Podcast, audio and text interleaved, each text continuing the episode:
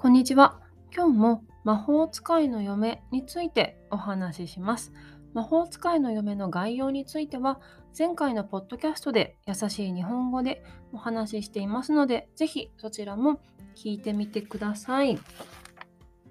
と魔法使いの夢なんですが、結構ね、私初めてこのタイトルを聞いた時に、え、嫁みたいな えっと、当時なのかなこう、俺の嫁的な言い方が流行ってたのが影響しているのか分かりませんが、なんかその言い方がね、私あんまり好きじゃないなって思ってて。で、なんかそういう感じの、そういう感じの漫画なんだろうって思ってたんですよ。俺の嫁的な。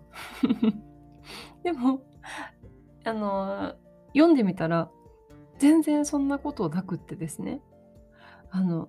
正統派？正統派っていうんですか？少女漫画、少年漫画でした。で、なので、あのもし、嫁っていうあのネーミングにね、ちょっと、うんと思ってる方いたら、ぜひ読んでみてほしいんですけども、魔法使いの嫁、あの前回のね、ポッドキャストでもお話ししている通りなんですが、主人公の女の子が、あの、あお化けというかこう見えてはいけないもの妖精とかねそういうものが見えてしまってこう友達からも家族からも疎まれていて自殺をしようという時になって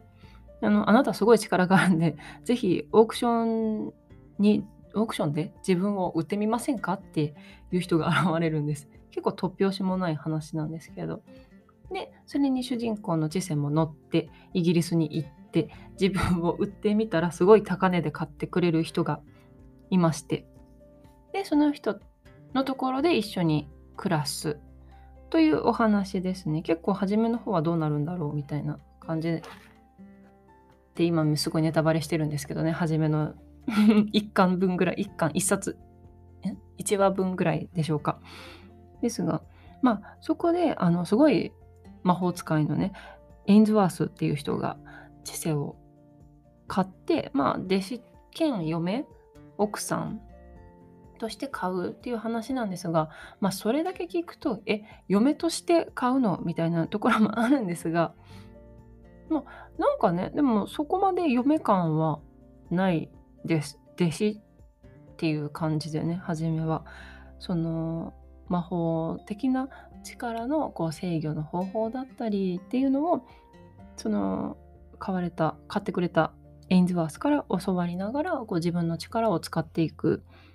というお話です。なので結構普通の魔法漫画魔法使い漫画っていう感じですね。ただまあその後々こうあのエインズワースと知性がこうどういうふうにこう心を開いてこうあの歩み寄っていくかみたいなところももちろん見どころではあるんですがとはいえね、もうあのあの舞台もイギリスですし、その作者自身もあのハリー・ポッターにすごい影響を受けているというお話はされているようなので、もう本当にあのイギリスのハリー・ポッターの世界観が全く別の作品で見られるっていう風に考えてもらっても構わないんじゃないのかなと思います。私、ハリー・ポッターも、あの、途中からすごい暗い展開になっていくじゃないですか。でも、なんかその前の、こう、ほわほわしたふ、ほんわかした、あの、魔法が使えるようになったとか、